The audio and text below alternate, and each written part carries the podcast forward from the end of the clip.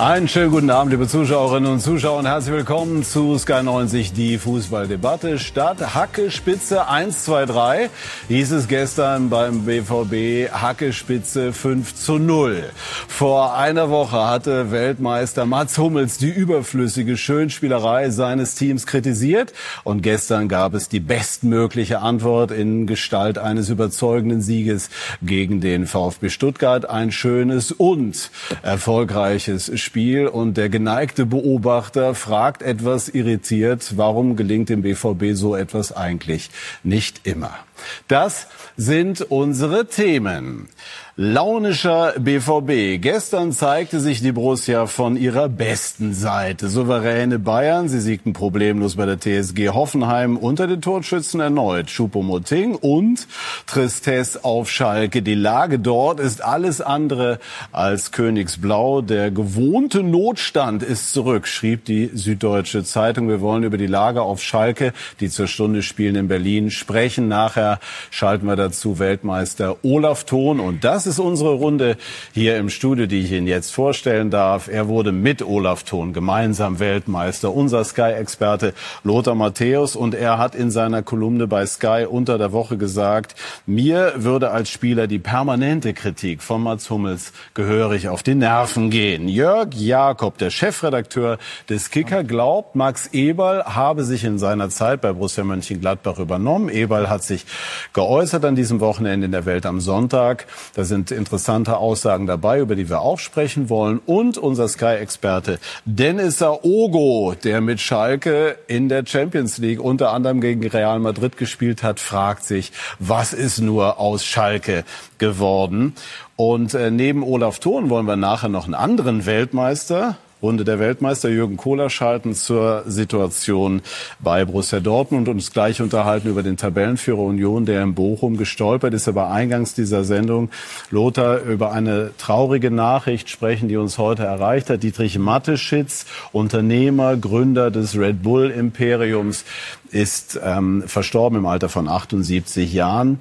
Ähm, wie eng war Ihr Verhältnis? Wie gut kannten Sie ihn? Es war nicht eng. Ich habe zwei Jahre in Salzburg gearbeitet und äh, Didi Matischitz, so ist er auch beschrieben worden. Also es war jetzt keine Überraschung. Man wusste, er ist seit Wochen, Monaten schwer krank gewesen. Und äh, natürlich, äh, wie alle, die sterben, ist es zu früh. Mhm. Ja, aber ja, er war, war einer, der im Hintergrund immer ge, äh, gearbeitet hat. Ich, alles organisiert hat. Er war sehr sport engagiert, nicht unbedingt ein großer Fußballfan gewesen, da ist er erst sehr spät dazu gekommen. Also mhm. vorher hat er Extremsport gemacht, Wintersport, Sport, Sportler unterstützt, die, die äh, im Endeffekt das Geld gebraucht haben, um ihren Sport eben auch professionell auszuüben, vor allem im Extremsport. Und äh, ja, hat äh, Stiftungen gehabt, äh, Charity unterstützt, äh, war aber auch, wie ich in Salzburg war, jemand, den man kaum gesehen hat. Also er hat sich nicht in der Öffentlichkeit bewegt, wie man das vielleicht von jemandem in seiner Größenordnung gewohnt ist. Und ja, er hat für den Sport hat er sehr viel gemacht, aber er hat auch Leute unterstützt, die die Hilfe gebraucht haben. Kann man jetzt schon ermessen, was es zum Beispiel auch für RB Leipzig bedeuten wird, dass er nicht mehr da ist? Glaube, da wird sich nichts ändern. Äh, äh, er hat RB Leipzig unterstützt, aber mittlerweile finanzieren sie sich alleine. Sie versuchen, das, was äh, gekommen ist, von Red Bull zurückzugeben.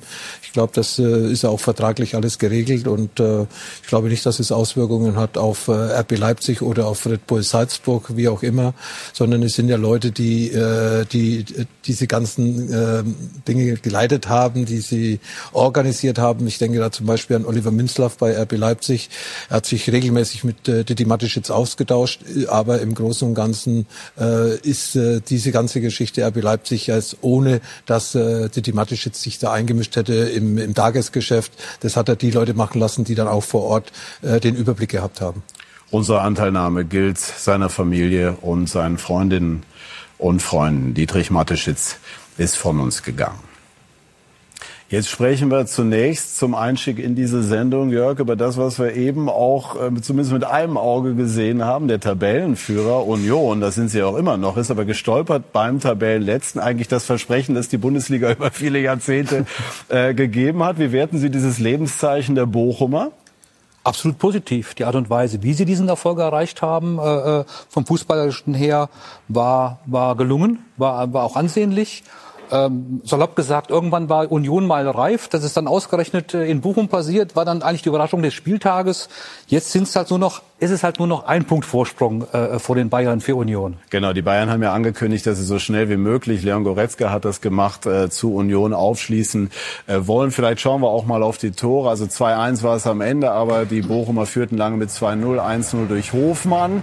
Langer Zentrumsstürmer, Zielspieler aus Karlsruhe gekommen. Jetzt äh, ich glaube, mit 29 in der Bundesliga angekommen und dann Holtmann, äh, den wir ja alle noch durch sein Wahnsinnssolo vor einem Jahr in Erinnerung haben, erzielte das 2 0. Hat Sie, Dennis, das so ein bisschen überrascht, dass Union ähm, verloren hat in Bochum? Ja, überrascht will ich jetzt vielleicht nicht so sagen, aber natürlich, wenn der ersten gegen den letzten spielt, dann erwartet man das nicht.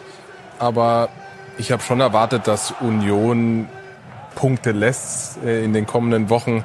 Ähm, ich glaube, dass sie natürlich stabil sind von ihren Leistungen, aber ich glaube schon, dass sie auch ein bisschen über ihren Verhältnissen gespielt haben in den letzten Wochen. Deshalb ähm, war mir eigentlich klar, dass sie, dass sie auch Punkte lassen werden und ähm, dass da relativ schnell die Verhältnisse wieder so kommen, wie, wie wir sie alle auch äh, erwartet haben. Immer noch der späte Anschluss durch Pantovic. Äh, was, Lothar, trauen Sie Union jetzt im Laufe dieser Saison zu? Also mit dem Meistertitel wird es ja voraussichtlich nichts werden. Das wollen die auch nicht. Die reden ja, eben, von das 40 ist ja, Punkten. Das ist ja das Aber ist theoretisch die Champions League-Teilnahme vorstellbar? Zurzeit in der Bundesliga sowieso. Union lässt sich auch durch diese Niederlage, ähnlich wie Frankfurt, die haben auch in Bochum übrigens verloren vor, vor drei Stimmt. Wochen. Ja. Und äh, ja, die, die wird sich da nicht aus der, der Bahn bringen lassen. Die werden weiter spielen. Heute ist einiges gegen sie gelaufen. Standardtore haben haben sie eigentlich wenig kassiert, weil sie eigentlich selber Standardspezialisten sind. Aber dann kommt eben das eine zum anderen. Bochum hat sehr kampfstark gespielt. Äh, äh, die Unioner haben noch einen Elfmeter verschossen, zehn Minuten vor Schluss. Also da ist schon dann das eine und andere zusammengekommen. Ja, und das erste, das zweite Tor, da muss man halt auf Abseits spielen. Dann wäre das eine einfache Geschichte gewesen. Wir haben zwei, drei Bochum im Abseits gestanden. Heute haben sie Fehler gemacht, die sie vielleicht in den Spielen vorher nicht gemacht haben. Und deswegen haben sie dadurch eben das Spiel verloren. Wird nüchtern analysiert von Urs Fischer. Und dann wird sich auf äh, die Europa Europa League konzentriert, dann aufs nächste Heimspiel gegen Borussia Mönchengladbach nächsten Sonntag. Es geht in Union entspannt weiter, trotz dieser Niederlage heute beim Tabellenletzten. Ein Wort noch zum VfL Bochum, äh, Jörg, unter Thomas Letsch, dem neuen Trainer. Jetzt schon der zweite Sieg. Die Bochumer waren ja von vielen schon sozusagen so als erster Absteiger mehr oder minder äh, abgestempelt worden. Ähm, kann das, das, noch was werden mit dem Klassenerhalt? Ja, definitiv. Da reicht ja ein Blick auf die Tabelle, auf den Tabellenkeller. Und zu dem jetzigen Zeitpunkt der Saison ist das eine klare Aussage, dass der VfL Bochum absolut äh, berechtigte Chancen hat, äh, den Klassenerhalt zu schaffen. Gar keine Frage. Ja, ich, ich glaube auch, es gibt vier, fünf Mannschaften, die das so ein bisschen unter sich ausmachen werden. Aber das Spiel heute war schon auch äh, für Bochum wichtig, für die Moral, für ihr Selbstvertrauen. Ähm, deshalb glaube ich schon, das Rennen ist auf jeden Fall noch offen und Bochum ist jetzt äh, definitiv noch nicht abgeschlagen.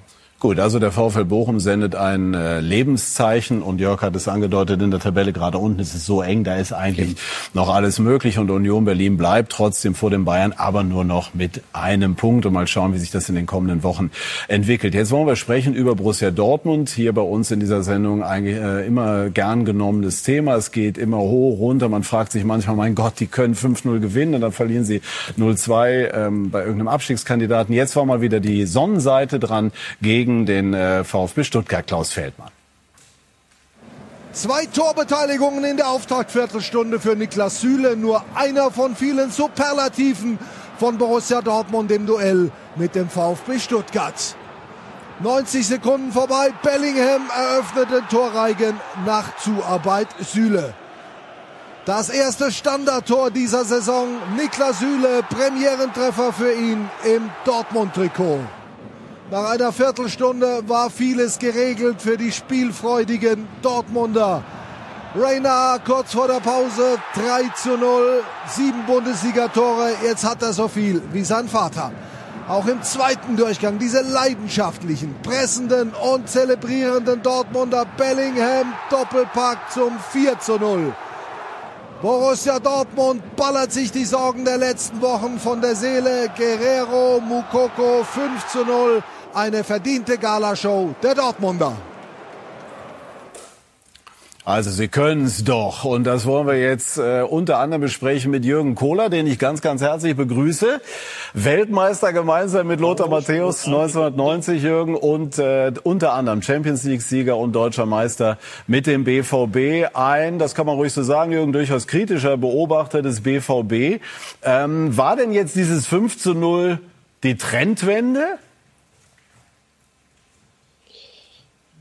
Das würde ich mir wünschen, habe aber leichte Zweifel, weil sie eben in, die, in dieser Saison sehr viele Up and Downs hatten. Und ähm, ja, wenn man überlegt, dass sie am zehnten Spieltag ein negatives Torverhältnis hatten, also 13 zu 14, und jetzt durch den 5 zu 0 Sieg gegen VfB Stuttgart äh, der ja auch große Probleme in dieser Saison hat, äh, sollte man das 5 zu 0 äh, nicht überbewerten. Man darf sich darüber freuen, über die Art und Weise, wie man gespielt hat. Das war gestern absolut in Ordnung und auch hoch verdient und auch in dieser Höhe. Hat äh, Mats Hummels mit seiner öffentlichen Kritik vor einer Woche, davor hat er die ja auch schon mal geäußert, vielleicht sogar den Nerv getroffen, die Mannschaft zu einer Reaktion provoziert?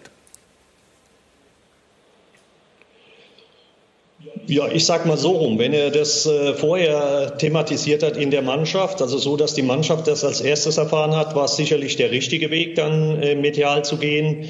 Ähm, Mats äh, macht das ja sehr häufig, dass er medial über die Schiene geht und äh, das äh, nutzt sich natürlich, das weiß der Lothar genauso gut wie ich. Irgendwann können das die Spieler nicht mehr hören und dann äh, setzt du dich natürlich auch selbst unter Druck, äh, wenn dann die Leistung einfach nicht mehr kommt, auch von Mats Hummels, äh, der ja auch sehr viele, vor allen Dingen im letzten Jahr sehr viele Up and Downs hatte. Äh, dann wird, wird man natürlich auch kritisch hinterfragt. Das ist ganz normal. Auf der anderen Seite, glaube ich, finde ich es gut, wenn ein Spieler äh, auch seine Meinung offen kundtut. Aber wie gesagt, der richtige Weg ist, das erstmal intern zu tun. Und dann, wenn er, wenn er diesen Weg gegangen ist, ist es absolut in Ordnung, dass er dann eben das auch medial macht. Ja, stimme überwiegend zu. Ich habe noch zwei Anregungen dazu. Das eine ist, äh, Dortmund ist ja sehr schwankungsintensiv. Und wenn du da, äh, wenn es mal wieder nach unten geht, nicht zum rechten Zeitpunkt auf, auf den Tisch haust, lässt er auch was aus. Die Frage ist, wie ist die Abstimmung im Trainer? Vielleicht hat äh, Terzic und Hummels auch ein Verhältnis, wo, wo Hummels als, als Leader, als, als Führungsspieler auch definitiv in der Rolle ist, öfter mal was zu sagen, auch in der Verhältnis soll sehr gut sein. Ja, und, und dann halte ich das für vollkommen legitim, dass äh, Hummels da äh, in die Bütt geht. Wir reden immer von Mentalität, die bei Dortmund fehlt. Wir, wir, wir suchen Leader, wir suchen Führungsspieler. Und wenn dann einer mal etwas sagt, ist es auch wieder nicht recht, dass natürlich ein Spieler, der ständig moniert, bei vielen anderen im Kader, denen irgendwann mal auf den Keks geht, das verstehe ich auch. Aber das musst du aushalten, wenn du nicht performst. und die Frage ist ja auch, hat er recht oder nicht? Und ich würde sagen, er hat recht. Er hat definitiv recht. Da muss er es ja auch sagen können. Ja. Aber Leader sein äh, ist nicht die Kommunikation. Leader sein ist mit Leistung voranzugehen. Ja. Und die hat eben im letzten Jahr eben auch nicht so gestimmt. In dem Jahr hat er auch äh, leichte äh, Verletzungsprobleme gehabt. Und dann ist das schon ein Thema äh, in der Mannschaft. Und da können Sie von außen, die Medien können das so bewerten. Aber ich glaube, der Lothar und ich, wir sind selbst Spieler gewesen. Wir wissen das natürlich dann auch, wie das einfach intern bei der Mannschaft ankommt. Und da muss man schon genau differenzieren, äh, wie man was und wann man was sagt. Also nochmal, ich bin der Meinung, wenn er das intern angesprochen hat, und das auch vor der Mannschaft kundgetan hat, dann ist dieser Weg absolut in Ordnung und dann verlangt man auch von einem Führungsspieler, dass er eben diesen Weg geht.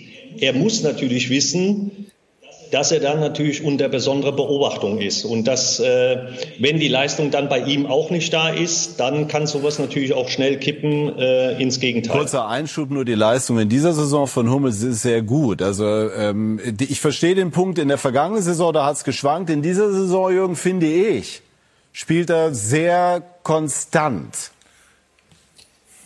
Dennis. Ja. Ja, ich weiß nicht. Ne? Ja. Ne? Wenn du die gegen, wenn, wenn du, wenn du nach zehn Spieltagen äh, 13 zum 14 Gegentore hast äh, und du bist Führungsspieler und du bist auch hinten drin, äh, äh, dann muss man schon sagen, ähm, hat das ja nicht nur mit der eigenen Leistung zu tun. Das ist in, klar, das ist die Grundvoraussetzung, um zu führen. Da bin ich d'accord. Aber wenn du dann eben 14 Gegentore bekommst in zehn Spielen, Da weiß ich nicht, ob Mats Hummels äh, äh, dann auch immer zum richtigen Zeitpunkt am richtigen Ort war. Muss man auch ganz offen sagen. Diese Thematik mussten wir uns alle stellen. Der Lothar genauso äh, äh, wie ich dann in der Defensive, der Dennis genauso. Wenn über seine Seite äh, vier, fünf Tore gefallen sind, ne, dann wurde auch äh, genau hinterfragt, ja, wo sind eigentlich die Tore gefallen, wo sind sie entstanden? Und diese Thematik hast du natürlich immer. Mats Hummels ist ein Spieler, wenn er gesund ist, der unheimlich wichtig für die Dortmunder Mannschaft ist ist, weil er natürlich auch viel Erfahrung hat. Er hat sehr viele Titel gewonnen. Äh, aber er hat eben in der letzten Zeit aus meiner Sicht natürlich auch immer wieder mal Verletzungsprobleme gehabt. In dieser Saison weniger, das ist richtig. Aber die Saison, wir haben ja auch erst den elften Spieltag. Also da müssen wir auch mal ein bisschen abwarten. Dennis, wie ist das? Also wie schätzen Sie das ein in der Kabine? Hat er einen Prozess eröffnet, der, der vielleicht schmerzhaft, aber heilsam ist? Oder, oder spaltet er die Kabine auf eine ungute Art und Weise?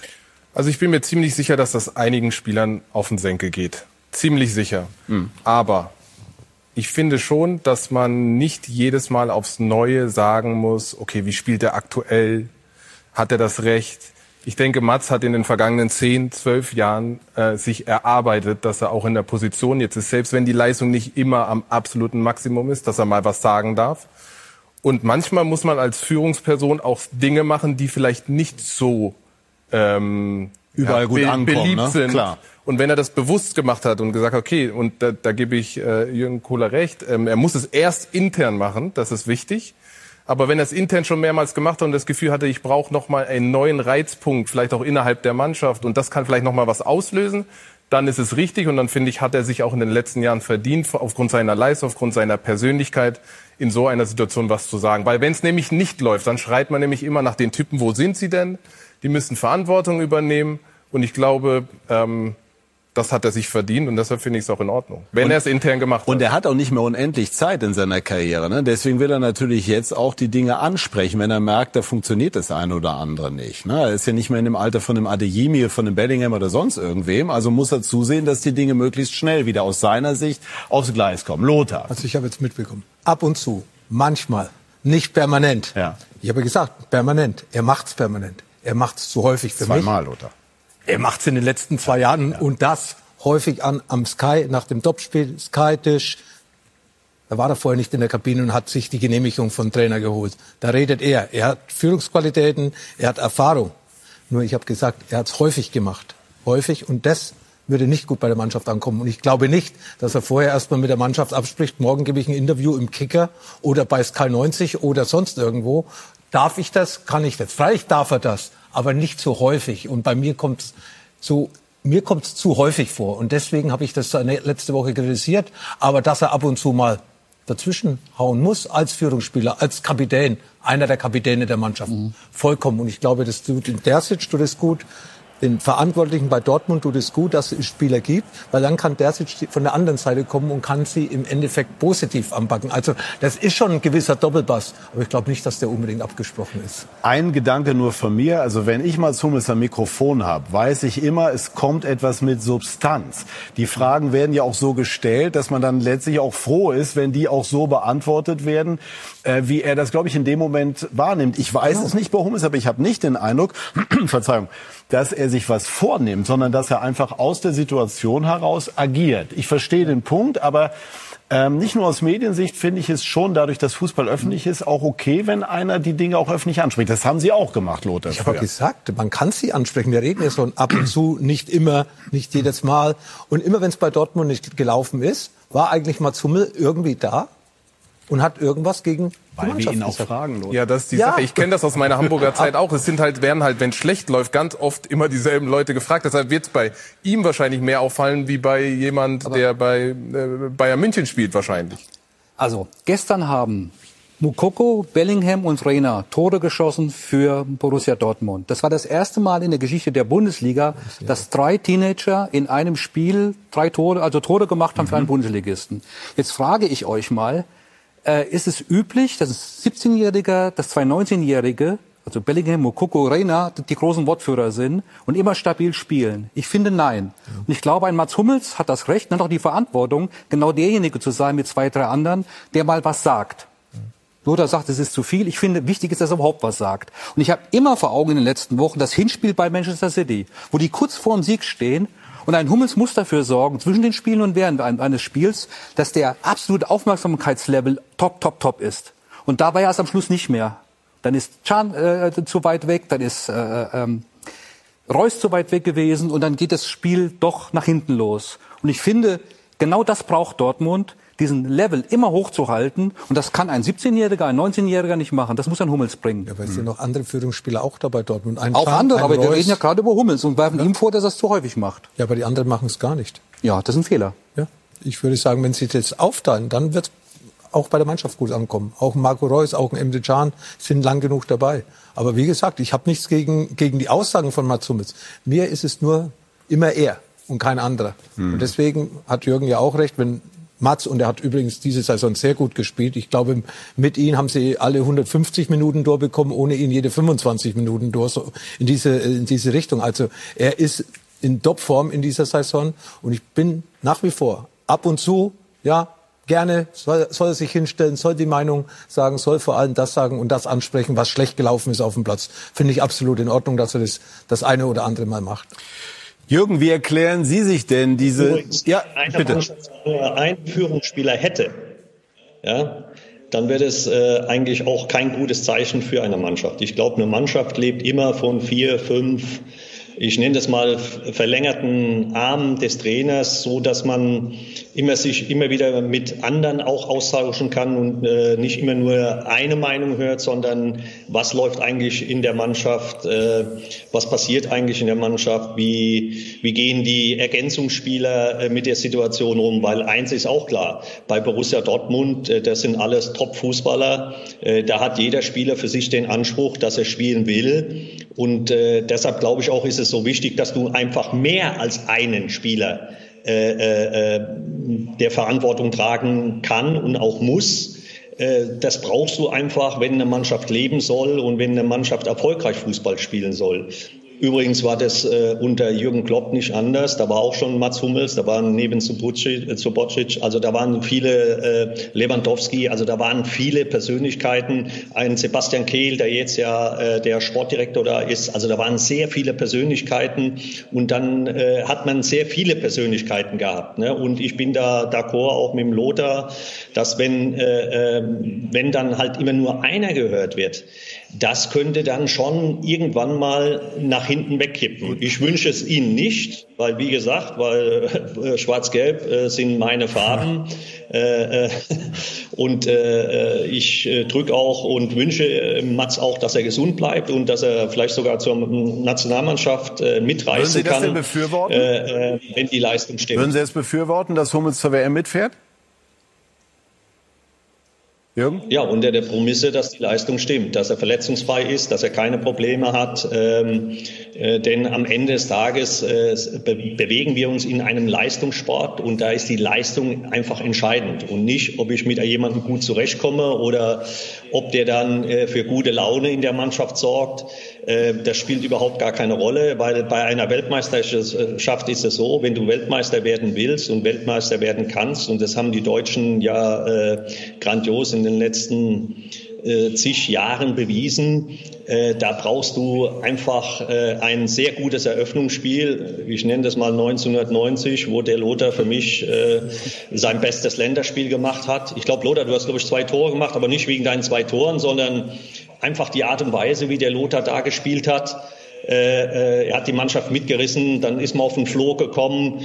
Plötzlich hat das Ding eine Eigendynamik bekommen und äh, das braucht man natürlich. Und deshalb äh, glaube ich, ähm, Jürgen, ich will ungern dazwischen nur. Wenn Mats gesund ist und wenn er seine Leistung 100 Prozent bringt, dann gehört ein Mats Hummels natürlich auch in die deutsche Nationalmannschaft. Ich will jetzt den Bogen zu weit schlagen, äh, Richtung Weltmeisterschaft. Ähm, Statement zu, zu ähm, Hummels ist angekommen. Einmal zu einem der Führungsspieler aus der, von der, aus der jungen Generation, Bellingham, der äh, auch durch seine Leistung, so wie Jürgen Kohlers auch fordert, führt. Ähm, droht Dortmund da die äh, Haaland-Diskussion in Neuauflage? Also weil die Interesse oder das Interesse an Bellingham wird ja immer größer werden bei solchen Leistungen. Na, ich sehe das eigentlich eher positiv. Der BVB kann sich glücklich schätzen, so einen Spieler in, in, im Kader zu haben. Ich finde es unglaublich, wie er spielt in jungen Jahren, mit was für einem Selbstverständnis, mit was für einer mit was für einer Konstanz auch. Also ich glaube nicht, dass das negativ ist. Sie haben jetzt nur mal wieder einen Spieler, den sie zum absoluten Topstar entwickelt haben. Das haben sie in der Vergangenheit schon oft gezeigt und deshalb ähm, äh, Gratulation an BVB ähm, dass sie wieder so einen tollen Spieler in ihren Reihen haben und auch, auch gefunden haben. Also ich sehe das total positiv. Ja, definitiv. Äh, großer Segen für die Bundesliga. Nachdem Holland und Lewandowski gegangen sind, ist Bellingham geblieben und er zeigt jetzt, dass er noch mal einen Tick besser wird. Er wird auch noch mal weiter besser werden. Toll für die, für die Dortmunder, die würden da ohne den jetzt auch nicht stehen, wo sie jetzt gerade stehen, ganz, ganz klar. Und äh, für die Bundesliga eine Bereicherung. Ob, äh, ob er allerdings im nächsten Jahr noch in der Bundesliga spielt, nächste Saison, das wage ich zu bezweifeln. Weil? Ja, weil äh, die, die, das Interesse aus, äh, die Angebote aus äh, Premier League und wahrscheinlich auch darüber hinaus sind verbrieft. Und ich kann mir nicht vorstellen, dass er da noch ein ganzes Jahr abwartet, äh, äh bevor er wechselt, weil er weiß und wird auch gesagt bekommen, dass er das Zeug dazu hat, den nächsten Schritt zu gehen und auf ein noch mal höheres Level. Ja, ich schließe mich da an. Also ich glaube auch, dass Bellingham, wenn er diese Form hält, die er jetzt gezeigt hat, in den Notizbüchern ja, steht auf jeden Fall, ja. glaube ich, bei jedem Verein in der Premier League und äh, darüber hinaus vielleicht auch in Spanien. Äh, Real Madrid war ja auch schon so ein bisschen, ist auch schon diskutiert werden, aber ich sehe ihn äh, nach dieser Saison mit einer sehr, sehr hohen Ablösesumme in der Premier League. Ist Mukoko schon so weit stabil, erster Mittelstürmer beim BVB zu sein? Also ja, vor ja, Modest? Ja, ja. 17 Jahre schon eine Riesenerfahrung in der Bundesliga, über ein Jahr in der Bundesliga, ja, ist, äh, äh und er ist ist ja mittlerweile ist er ja ein ganz wichtiger Spieler für Dortmund geworden, weil durch den Ausfall von Haller Modest hat nicht so gezündet und äh, Mukuku macht es hervorragend, ja, fühlt sich glaube ich wohl in, der, in, seiner Position, will natürlich spielen, das zeigt er eigentlich auch äh, bei jedem Einsatz, dass er den Trainer der Mannschaft zeigen will, den Fans, ich gehöre in die ersten elf und äh, wenn es meiner Meinung nach nach Leistung geht aus der Entfernung, dann würde Mukuku zurzeit vor Modest spielen, gerade weil er auch noch von seinem Spielstil besser zum Dortmunder Spiel passt äh, mit diesem Passspiel. Man hat ja auch gestern die Tore gesehen, die sind alle schön herausgespielt worden. Äh, Dortmund spielt nicht mit Flanken und Modest braucht die Flanken. Mokuku ist einer, der da mitspielt, auch mit seiner Aggressivität, mit seiner Geschwindigkeit und mit seinem Torinstinkt ist er für mich zurzeit äh, die Nummer 9, Nummer 1, äh, die Nummer 1 als Nummer 9 bei Borussia Dortmund. Sehen Sie das auch so, Jürgen? Ja, ich kenne noch Mokuku aus der Jugend, weil ich ja mit Viktoria Köln äh, in der Bundesliga Junioren gegen ihn gespielt habe. Das ist halt ein Spieler, der ähm, sehr vieles mitbringt, der eine gewisse Schnelligkeit hat, der unglaublich äh, einen guten Torriecher hat äh, im Strafraum. Äh, er zieht auch mal ab äh, außerhalb des Strafraums. Also äh, ich glaube, wenn der Spieler eben seine Spielpraxis bekommt und unter Edin bekommt er die, äh, dann glaube ich, dass sich so ein Spieler natürlich auch extrem entwickeln kann. Äh, was mir so ein bisschen negativ äh, kleiner Vaterbeigeschmack ist natürlich ähm, eben die Situation Vertragsverhandlungen. Ich glaube, dann da wäre der Spieler eigentlich, eigentlich gut beraten, bei Borussia Dortmund zu verlängern, weil Borussia Dortmund ist ein Verein, der eben in der Vergangenheit eben sehr oft und sehr häufig auf junge Spieler gesetzt hat. Ähm, und ähm, so ein Spieler braucht natürlich einfach Einsatzzeiten, Wettkampfpraxis. Über Trainingseinheiten kannst du das nicht schaffen. Jürgen Kurz. Also er ist ein toller Spieler. Ja. Ich mag ihn. Ähm, äh, er hat auch leider gegen uns damals ein Tor geschossen. Aber ansonsten haben das damals meine Jungs auch ganz gut gegen ihn gemacht. Ja, Jürgen, jetzt äh, kurz und knapp, äh, der Reiz ist sehr groß. Sie als früherer Weltklasse-Innenverteidiger. Wenn jetzt äh, Borussia Dortmund, sagen wir mal, ein Champions League-Halbfinale hätte, wer äh, wäre Ihre Innenverteidigung beim BVB? Ja, also äh, ich glaube, dass äh, so wie die Mannschaft jetzt äh, im Heimspiel angefangen hat, ähm, wäre, wäre das der Idealfall. Natürlich Schlotterbeck jetzt äh, hat sich, glaube ich, äh, verletzt an der Wade, muss man jetzt einfach mal abwarten. Äh, Süle hat das sehr gut auf der rechten Seite gemacht und natürlich eben, wenn es um Erfahrung geht und um enge Spiele, dann gehört natürlich auch der Matz einfach in die Mannschaft. Aber äh, den Matz sehe ich halt eher in einer Viererkette als in einer Dreierkette, denn wenn die Mannschaft etwas höher steht und der kommt dann schnell in Zweikämpfe, wird dann einfach schneller in Zweikämpfe verwickelt, dann fehlt ihm halt einfach schon ein Stück weit eben diese PS, die man braucht im heutigen Fußball, äh, weil viele Mannschaften natürlich auch sehr hoch aggressiv anlaufen und auch verteidigen. Und äh, das ist nicht ein Mats sein Spiel. Mats ist ein Spieler, der äh, sehr gut antizipiert, der sehr gutes Passspiel hat, der sehr kopfballstark ist, defensiv wie offensiv, der eine sehr gute Zweikampfführung hat, weil er gut antizipiert. Also von daher wäre so die Verteidigung, wenn alle gesund sind, äh, wäre Viererkette eben, wie sie jetzt am Wochenende auch gespielt haben. Gut.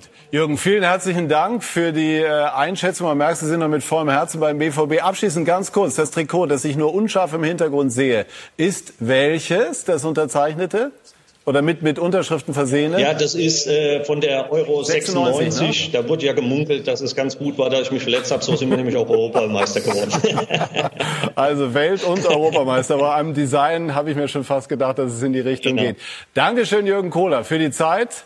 Schöne Grüße.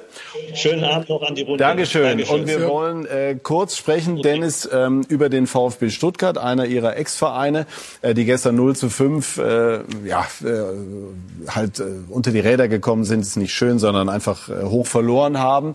Ähm, und äh, trotzdem gab es nun jetzt genau gestern äh, die vorläufige Garantie für Michael Wimmer, den Interimstrainer zumindest bis zur Winterpause, die noch drei Spiele dann äh, dauert oder in drei Spielen losgeht, zu bleiben. Halten Sie das für eine kluge Wahl oder müsste der VfB sich jetzt schon festlegen? Naja, ich habe so ein, ich war ähm, in der Woche auch da und habe schon so ein bisschen beim VfB ja das Gefühl gehabt. Ich habe einfach äh, Sammy mal wieder besucht, ähm, den ich schon lange nicht mehr gesehen habe auch ein paar Sammy Kedira. Genau. Wie, wie, wie intensiv bringt er sich heim? Man hat den Eindruck, das packt ihn schon, ne? Ja, es ist seine Stadt, sein, sein Heimatverein und natürlich hat er große Motivation auch da ähm, irgendwie zu helfen, aber er versucht schon, sich trotzdem, ähm, soweit es geht, im Hintergrund zu halten. Ähm, also ich hatte schon das Gefühl, dass man überlegt hat, äh, entscheidet man jetzt kurzfristig oder entscheidet man wirklich langfristig? Man war sich nicht so ganz sicher und ich glaube, die Entscheidung bestätigt das so ein bisschen, dass man Zeit gewinnen will und dann auch dem neuen Trainer die Chance geben will, dass er ein bisschen Zeit hat, mit der Mannschaft zu arbeiten, wirklich substanziell äh, was aufzubauen. Und das heißt, kurz dazwischen gefragt, Wimmer war ursprünglich nicht auf dem Radar als Cheftrainer oder doch?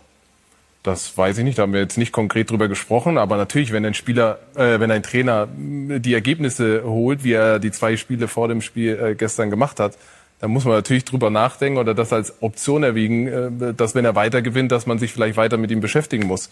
Aber nochmal, um zurückzukommen, ich glaube, man war sich eben nicht sicher, ob man eine kurzfristige Wahl nimmt, um gegen den Abstieg zu kämpfen, oder ob man sich wirklich für jemanden entscheidet, der langfristig äh, mit der Mannschaft, mit dem Verein was aufbaut. Ja, Sie waren sich nicht sicher und sie sind sich offenbar immer noch nicht sicher, offenkundig einig, immer noch nicht sicher, ne? auch vielleicht nicht einig. Klar ist, dass es äh, nach wie vor drei Kandidaten gibt, die Namen haben, nämlich Wimmer, der jetzt Interimstrainer ist, bis zur WM-Pause. Torup und, und, und äh, äh, Schreuder sind nach wie vor Kandidaten. Vielleicht wird es auch ein anderer. Das zeigt eigentlich nur, dass VfB, die Entscheider, im Moment noch nicht wirklich wissen, wo genau die Reise hingehen soll. Oder aber, dass sie auf irgendeinen Mr. X warten, äh, der noch nicht zugesagt hat. Jedenfalls stabil äh, erscheint mir das nicht. Einigkeit ist halt nicht vorhanden, würde ich sagen, weil äh, es gibt viele Diskussionen. Es waren ja andere Namen auch schon, mit denen man sich unterhalten hat. Ich glaube, Hönes war dabei. Ja, Tedesco hat sich ja anscheinend äh, auch irgendwo ist er gespielt worden. Ich weiß es nicht. Ich weiß nicht, was in Stuttgart los ist, aber wichtig ist, dass sie eine, eine, eine, eine, eine Entscheidung treffen, wo sie alle tragen. Und äh, weil sonst wird es ja wieder Probleme geben danach um Probleme. Die braucht keiner und speziell Stuttgart nicht in der jetzigen Situation. Ja, auch völlig ohne Bewertung, aber objektiv betrachtet äh, müssen ja zwei Gespräche geführt werden. Das eine mit dem Trainer der Zukunft der wirklich dann noch das volle Vertrauen genießen muss und das andere mit dem Sport, äh, Sportdirektor himself, nämlich Sven Mislintat. Und das ist ja auch ein kleines Vakuum, was da gerade entsteht, äh, zumindest erscheint es so. Haben Sie denn den Eindruck, dass Werl unter allen Umständen Mislintat weiter an den VfB binden möchte?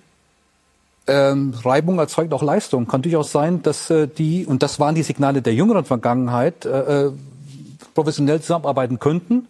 Nur es gibt ja kein Signal zurzeit, äh, das uns sagt, wie genau es wirklich weitergehen soll. Sie brauchen offensichtlich Zeit, aus welchen Gründen auch immer. Ihr sagt, Einigkeit ist nicht gegeben, dass die Vermutung liegt nahe. Also ich als, als Spieler wäre schon daran interessiert zu wissen, wer denn nun äh, demnächst bei mir Cheftrainer ist. Mhm. Ja, und man muss schon auch, ich finde gerade in so einer, äh, in so einer Situation ist Klarheit wichtig. Und wenn man jetzt mal das ganze Board sieht, wie viele ja da auch Input geben, ähm, dann, ist es, Lahm, ne? dann ist es schon so, dass man das Gefühl hat, äh, dass da diese Einigkeit eben Stand jetzt noch nicht da ist. Und das ist in so einer Situation natürlich auch gefährlich. Mhm. Naja, und vorher Sven Mislint hat schon derjenige, der meisten, also der diese sportlichen Entscheidungen im Wesentlichen getroffen hat, der muss sich auch an eine neue Situation ja, gewöhnen. sind neue Gesichter da hinten. Ja, ja und er, er muss seine Entscheidungen mehrfach begründen. Das ist ja für ihn auch nicht so leicht. Richtig, und die anderen wollten sie natürlich sich dann auch, wo neu dazugekommen sind, positionieren. Die wollen nicht gleich einen Haken hinten dran machen, wenn mhm. da irgendeiner was sagt, der vielleicht schon zwei, drei Jahre dort ist. Also ganz sicher hat sich da Stuttgart nicht den einfachsten Weg rausgesucht, aber das Wichtige ist das Endergebnis. Und da müssen sie ja dann zusammenstehen. Und das ist natürlich äh, heute gesehen für mich noch ein sehr langer Weg. Und deswegen haben sie wahrscheinlich jetzt diese Entscheidung getroffen, an Wimmer festzuhalten bis zur Weltmeisterschaft. Dann ist die Weltmeisterschaft vier, fünf Wochen, dann sind noch vier Wochen Pause danach. Und dann ist es natürlich wichtig, wenn man wirklich einen neuen Trainer holt, dann hat der neue Trainer einige Wochen Zeit mit der Mannschaft, mhm. gemeinschaftlich das zu erarbeiten, was der VfB Stuttgart braucht, nämlich Einigkeit, Qualität, Zusammenhalt und die nötigen Punkte. Punkte, so ist es. Ne? Und äh, am kommenden Wochenende geht es, wenn ich es richtig im Kopf habe, gegen den FC Augsburg. Und das ist keine leichte, das ist eine komplizierte Aufgabe. Wir wollen gleich sprechen bei SK90 über, Entschuldigung, doch noch die Nachwirkungen, Entschuldigung, ähm, über die über das, was Max Eberl gesagt hat, hat äh, ein ähm, ja kann man schon sagen bewegendes Interview gegeben in der Welt am Sonntag. Das wollen wir in dieser Runde besprechen und natürlich auch über die Bayern, die wieder so richtig in der Spur sind. Gleich bei SK 90 die Fußballdebatte.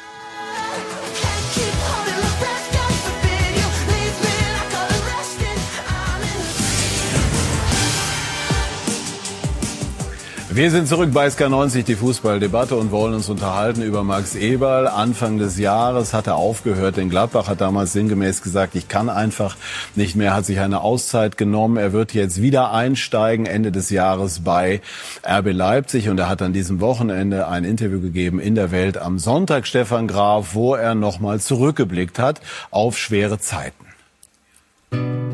Er klingt extrem enttäuscht und verletzt. Max Eberl in einem aktuellen Interview mit der Welt am Sonntag.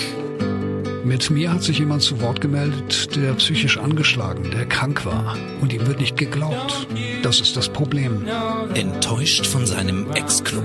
Um diese Enttäuschung zu verstehen, bedarf es eines Rückblicks in den Januar diesen Jahres.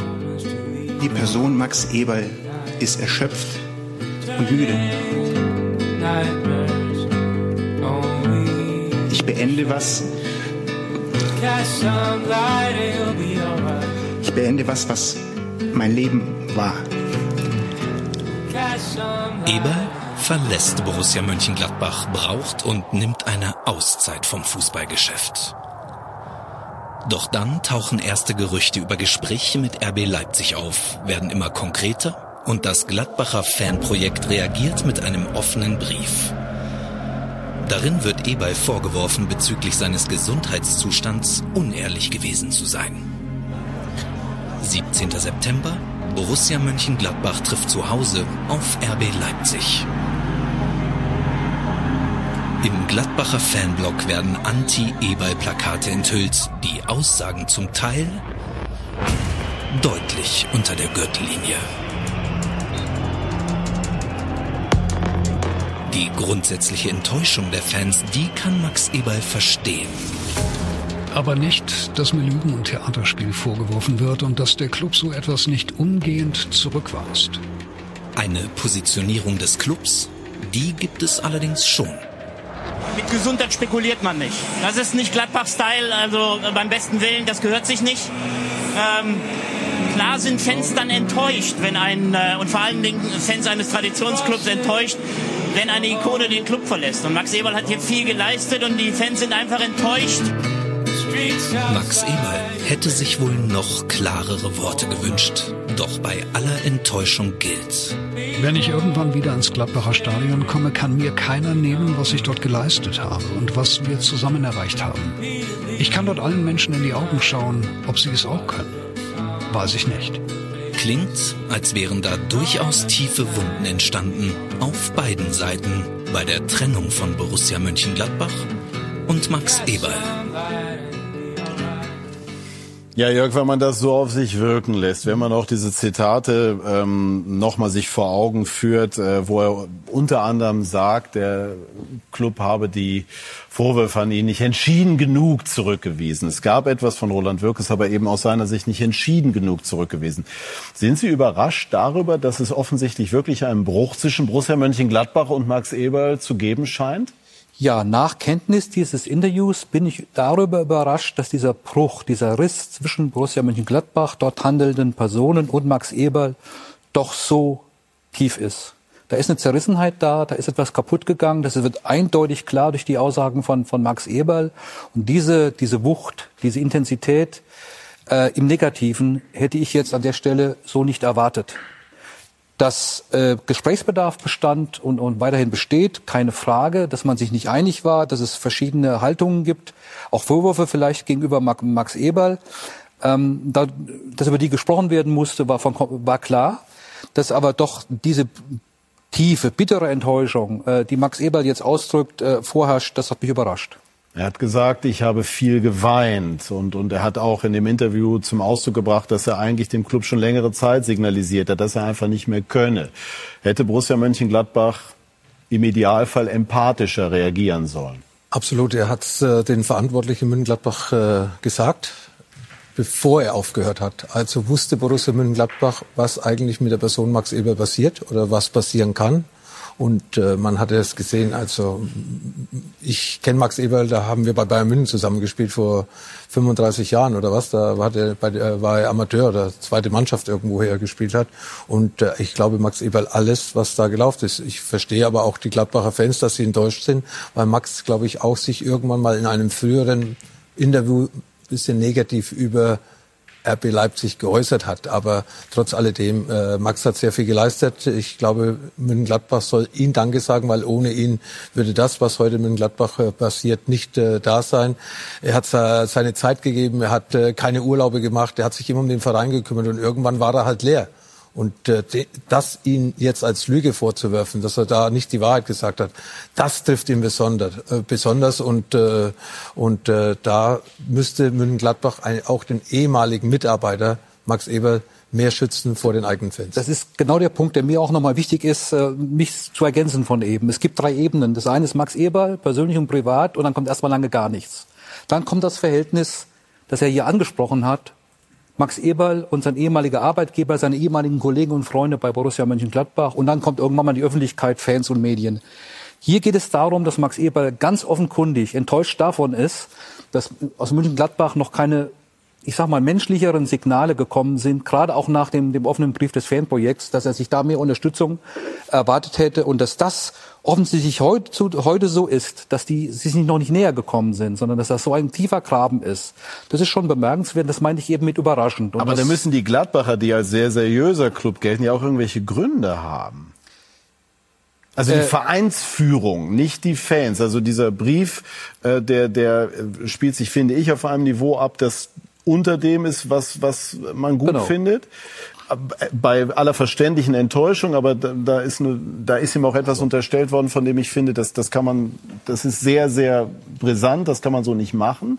Aber die Vereinsführung scheint ja auch sehr zurückhaltend ihm gegenüber zu sein. Naja, das ist ja genau der Punkt. Also über diesen, diesen offenen Brief brauchen wir jetzt gar nicht reden denn in dem Moment, sondern wir reden auch, auch über einen Verein, der ein sehr, sehr positives Image hat. Und es ist nicht nur, nicht nur eine Plakette, sondern da arbeiten Leute äh, wie Rainer Bonhoff, wie Hans Mayer, wie Stefan Schippers, äh, auch der Präsident Rolf Königs, äh, mhm. äh, der sehr früh sich so eher, eher negativ geäußert hatte bei diesem Wechsel. Die haben ja in der Vergangenheit auch, auch, auch, auch, auch überzeugt durch ihre Charaktere und so weiter. Die haben es ja nicht von heute, heute auf morgen nur, wegen der Causa Eber komplett verändert. Also muss doch da irgendwo äh, eine Gesprächsbasis wieder gefunden werden, äh, um die Dinge zu klären. Äh, äh, und ansonsten äh, muss man an der Stelle auch nochmal sagen, die Öffentlichkeit, dann nehme ich die Medien mit dazu, müssen auch in solchen Fällen immer vorsichtig sein und gleich Pauschalurteile zu treffen. Ja, das ganze System ist kaputt und krank und alles so schlimm. Und Herr Max Eberl äh, wird dann auch schon wieder als Gesicht eines, eines Problems genommen. Dabei hatte er erstmal genug damit zu tun, dass er viel zu lange das Gesicht von Borussia Mönchengladbach war und sich mit Sicherheit, das sagt er ja auch, übernommen hat. Vielleicht früher schon hätte sagen, stopp, hier muss ich mal eine Pause machen. Wie ist das so bei Ihnen angekommen, was Sie jetzt auch alles gelesen und gehört haben von Max Eber? Na, ich finde, man kritisiert Max Eberl für das, was ihn eigentlich ausmacht. Als Mensch und auch als Sportdirektor. Ich glaube, dass er ein sehr empathischer Mensch ist, ein sehr tiefgründiger Mensch, jemand, der sich sehr viel Gedanken macht, jemand, der sehr respektvoll mit seinem Umfeld umgeht. Das sind alles Dinge, die, ähm, die man ihm jetzt teilweise vorwirft. Man, man, man wirft ihm vor Schauspielerei. Also ich habe diesen Satz im Kopf, mit Gesundheit spekuliert man nicht. Also das finde ich schon äh, wirklich unglaublich, ihm sowas ähm, ähm, vorzuwerfen. Vor allen Dingen so einer Person, die so viel für den Verein geleistet hat.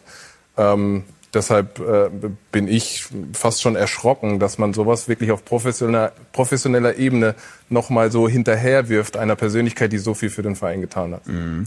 Sie haben selber, wir haben vorher darüber gesprochen, auch mal schwere Zeiten erlebt. Ähm, wie war das bei Ihnen? Ja, ich habe ja gerade gesagt, das sind bestimmte Typen, die für sowas auch prädestiniert sind, sage ich mal. Das sind diese, und damit hatte ich auch zu tun, die sehr perfektionistisch sind, die sich sehr viel Gedanken machen über das, was um sie rum passiert.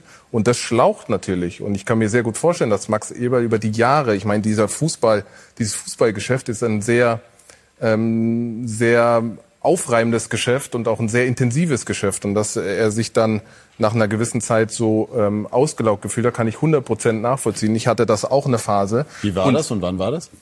Ja, es war so zwischen 2012, 2013. Das war so eine Phase, wo ich zum Beispiel in eine Führungsposition rein katapultiert wurde, für die ich noch gar nicht bereit war. Ich war selber ein junger Spieler, habe sehr viel mit mir selbst zu tun gehabt.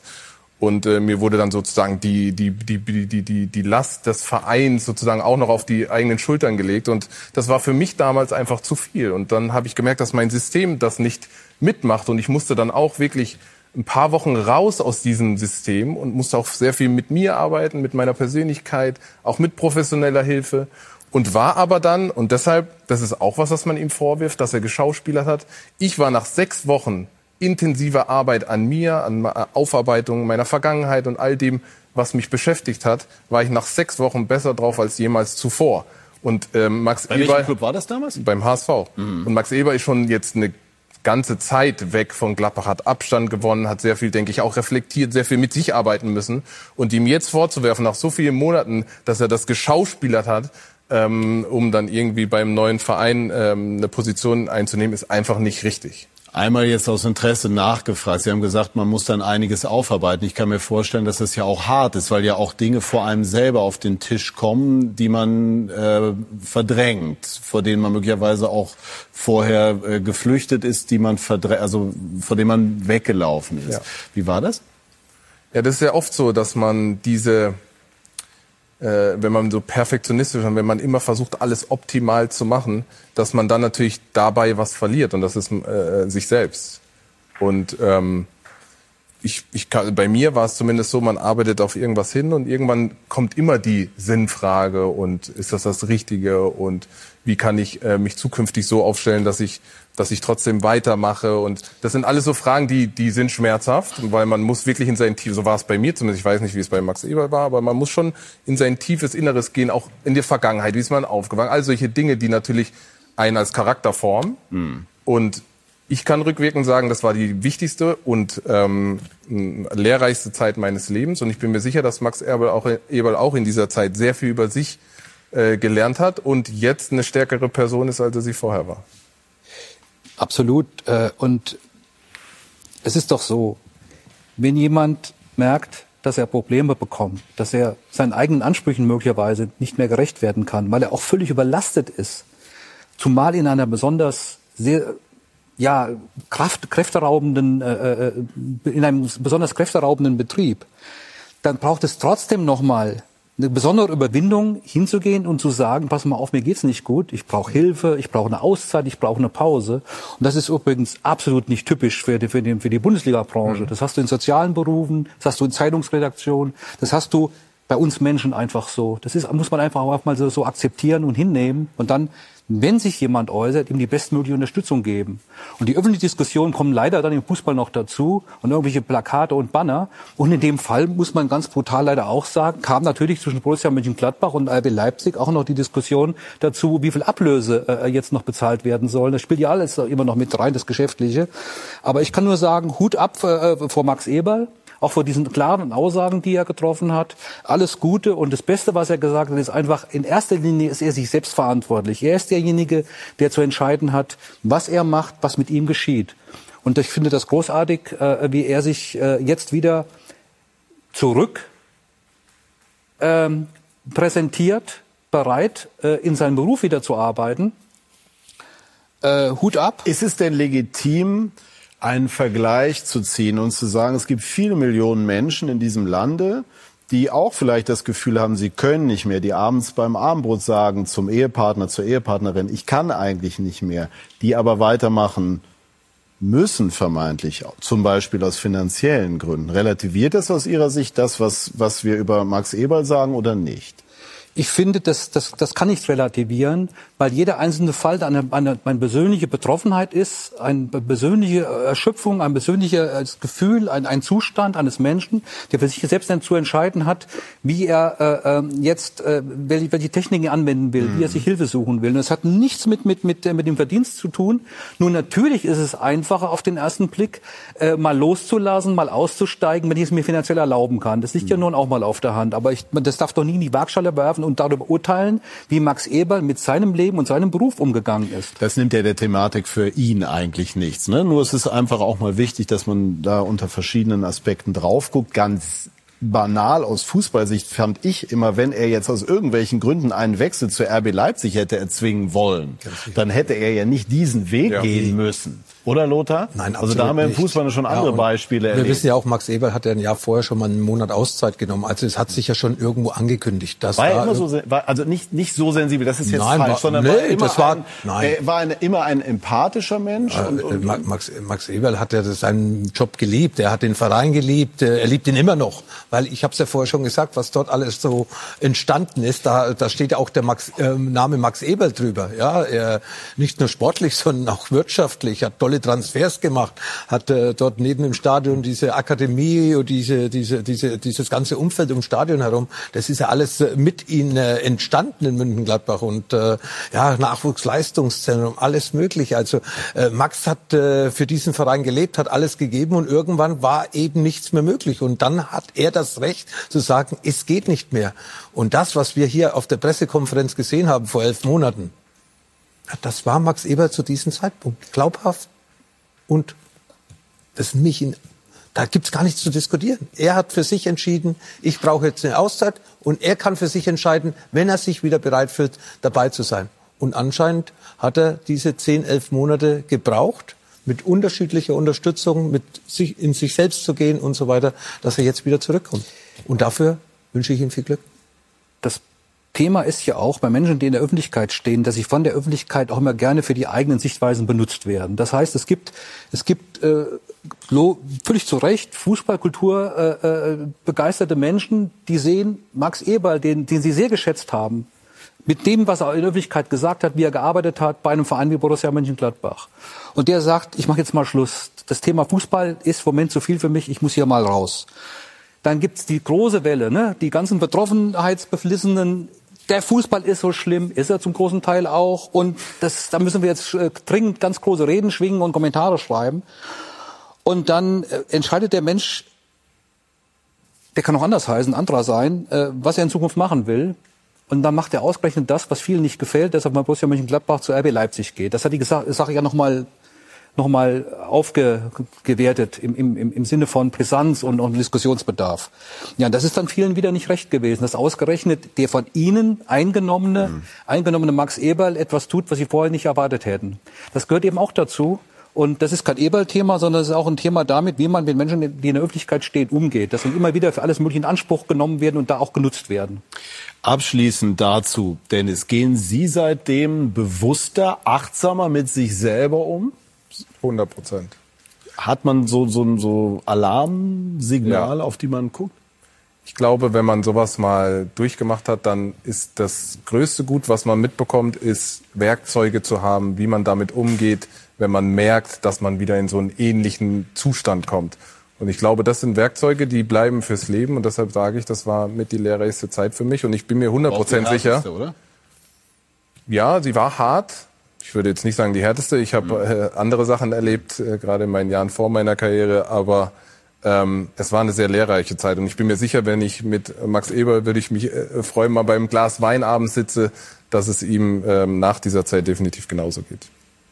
Schönes Schlusswort. Sprechen wir über die Bayern. Oder, Jörg, Gerne. Sie noch? Sie, nein, also, Nein, nein, achso, okay. Nein. Ähm, sprechen wir über die Bayern, die äh, hier auch vor einigen Wochen durchaus in der Kritik standen, nachdem sie einige Spiele in der Bundesliga nicht gewonnen haben, aber die jetzt, so hat es Hassan Salihamidzic heute bei Bild TV formuliert, wieder Zielwasser getrunken haben und dementsprechend Frank Buschmann in Sinsheim bei Hoffenheim souverän gewann.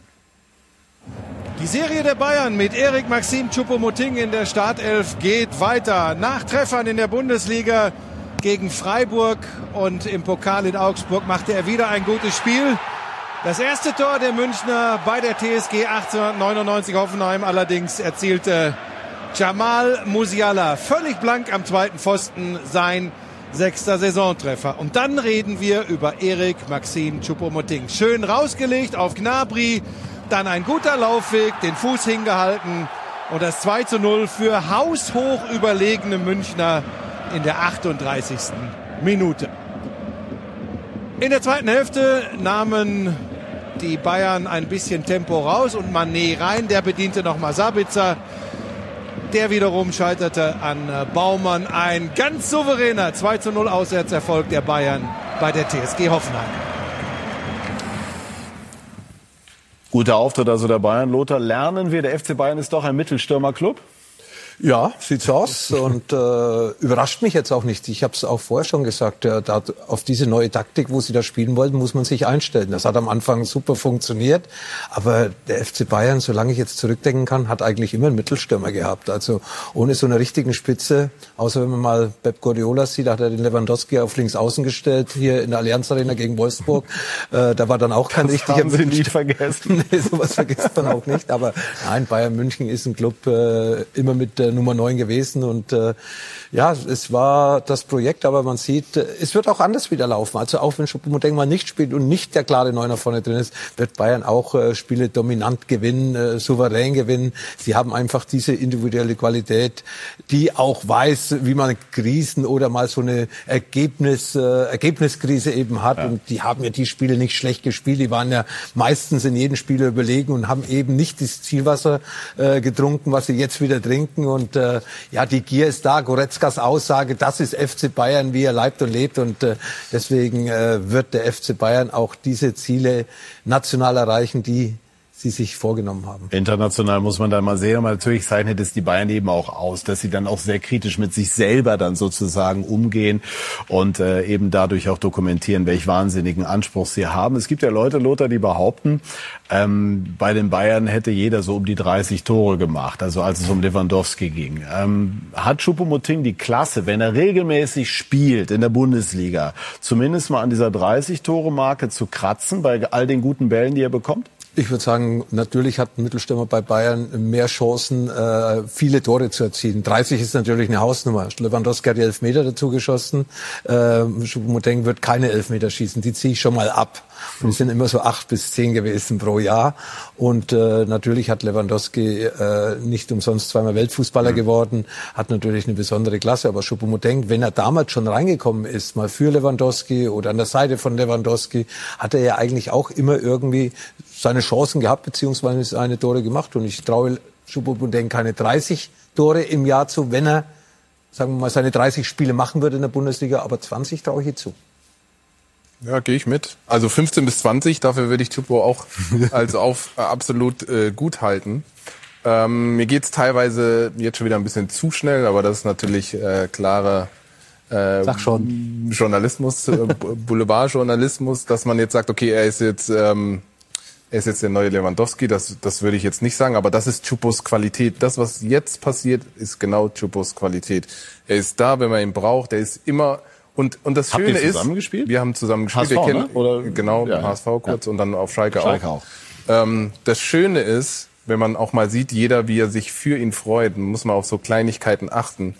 Ähm, das zeigt einfach, wie beliebt er ist, wie anerkannt er ist, weil er eben seine Rolle perfekt ausfüllt. Er ist, ich glaube, ich habe ihn in all diesen Jahren nie schlecht gelaunt erlebt. Er ist immer gut gelaunt, trotzdem professionell, also kein Klassenclown, sondern immer professionell, gut gelaunt. Ein super Fußballer. Und deshalb freut's mich auch für ihn, dass er, dass er gerade so eine extrem gute Phase hat. Klassisches Mittelstürmertor, was wir da eben gesehen haben. Als wir im Pokal Teutonia gegen RB Leipzig übertragen haben, hatten wir eine Grußbotschaft von ihm, weil er bei Teutonia Hamburg, bei Teutonia Ottensen genauer gesagt, ja. groß geworden ist und auch da sehr bodenständig, sehr freundlich. Und du merkst, dass er irgendwie auch gern noch an diese Zeit zurückdenkt. Kurzer Blick voraus, jetzt trifft er ja, also trifft auf Lewandowski. Barca ist in Schwierigkeiten, was die Qualifikation fürs Achtelfinale anbetrifft. Ist das reizvoll, den Vergleich unmittelbar erleben zu können? Lewandowski, Schuppemoting? Würde ich jetzt nicht überbewerten. Den, den Reiz empfinde ich persönlich gar nicht so, sondern ich empfinde den Reiz zwischen FC Bayern und Barcelona und die, die Chance, dass Barcelona oder die Gefahr für Barcelona, dass sie da aus der Königsklasse rausgekegelt werden. Das ist ein sehr, sehr reizvoller Vergleich. Äh, wo stehen die, diese beiden Mannschaften jetzt wirklich, wenn sie aufeinandertreffen und wenn es so um so viel geht äh, für Barcelona? Choupo-Moting, alles gesagt, äh, äh, aber äh, ernsthaft, die beiden jetzt zu vergleichen, äh, Momentaufnahme, mehr ist das nicht. Dafür sind Sie bei uns in der Runde, Jörg, dass Sie diese Dinge so relativieren. Ich habe ja auch noch ein Fragezeichen gesetzt, also darauf lege ich Wert. Ja, gar nicht böse gemeint, gar nicht böse gemeint. Abschließend, ist falsch rübergekommen Lothar, ist, jetzt äh, große Bühne in Barcelona. Ist es die Bühne auch für Mané, sich mal wieder so richtig in Bestform zu zeigen? Für den FC Bayern ist es äh, eine Bühne. Äh, Sie sind durch in der, in der Liga und in der Champions League und Barcelona ist ja zu 90 Prozent draußen. In der Mailand muss ja nur das Heimspiel ja. gewinnen gegen Posen. Da kann Barcelona machen, was sie wollen. Die können ja. beide Spiele gewinnen dann gegen Bayern, dann bei Inter Mailand, ja. also ja. das äh, oder gegen Bosnien, wo sie danach äh, noch spielen. Also die sind sind zu 90 Prozent raus, weil ich sage Inter Mailand wieder einen guten Lauf. Gestern 4 zu 3 gegen Florenz geworden, bereiten sich auf dieses Spiel gegen Bosnien vor und äh, da kann Barcelona machen, was sie wollen. Sie sind zu 90 Prozent draußen und äh, Lewandowski wird nachtrauen, dass er nicht mehr bei Bayern spielt. Bei Bayern ist weiter. aber ich bin fasziniert. Die Ex-Clubs sind immer ein Thema. Bei Lothar in dem Fall Inter Mailand, aber das ist bei allen Spielern, die haben eine große großer Vergangenheit. So, wir sprechen gleich über Schalke. Zur Stunde steht es, Lothar, soweit ich informiert bin, 1 zu 0 für Hertha BSC. Also es sieht nicht gut aus für Schalke. Und Olaf Thon wird gleich fünf bis zehn Minuten äh, seine Fernsehlektüre äh, sozusagen unterbrechen und ähm, mit uns sprechen über seine Eindrücke auf Schalke. Bei Sky 90 die Fußballdebatte.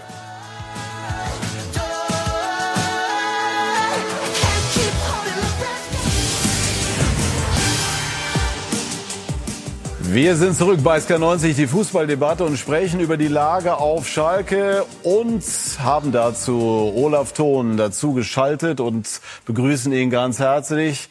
Schönen guten Abend, Olaf.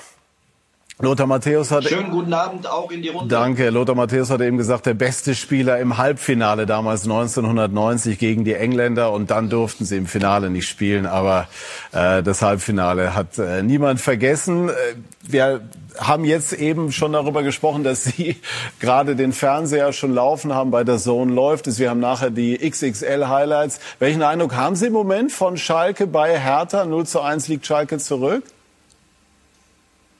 ganz unglücklich. Am Anfang gut begonnen, ein ganz anderes Gesicht gezeigt als die beiden Spiele gegen Hoffenheim, vor allen Dingen das Pokalspiel, ähm, was wirklich unterirdisch war und heute wirklich eine ganz andere Leistung, wo man gegenhalten kann, auf Augenhöhe ist und unglücklich zurückliegt mit zwei nicht gegebenen Toren. Das erste war klar abseits. Aber beim zweiten ähm, muss ich sagen, ähm, das Tor hätte man geben können. Von daher ja, im Moment ähm, läuft es nicht bei Schalke. Wie brenzlig ist jetzt im Allgemeinen die Lage auf Schalke? Irgendwie hat man ja das Gefühl, die ganze Aufstiegseuphorie ist mittlerweile schon wieder komplett verflogen. Kann man so sagen, aber man kann ja jetzt nicht den Kopf in den Sand stecken und sagen, ja, wir ergeben ähm, uns einfach dem Schicksal, sondern man muss nach vorne schauen. Man hat die Reißleine gezogen. Ich bin kein Freund von Hire and Fire. Diese Trainerentlassungen, wir streben dann nach Rekorden. Das muss endlich aufhören. Ich weiß, es ist schwer. Es ist die schwerste Position im Verein, aber auch die wichtigste. Und die muss dauerhaft besetzt werden. Solange das nicht geschieht, kommt da keine Kontinuität rein. Und deswegen hoffe ich, dass die nächste Patrone sitzt mit dem neuen Trainer. Wir sehen heute ähm, von Matthias Kreuzer, der Interimstrainer, eine kleine Änderung. die schon etwas bewirkt hat. Da fragt man sich natürlich, ja, warum hat der Kramer das denn nicht vorher auch getan? Zumindest in diesen Ansätzen. Und von daher ähm, drücke ich alle Welche Daumen, die ich habe, das? dass ähm, Schalke 04 in die Spur kommt. Welche Änderung meinen Sie?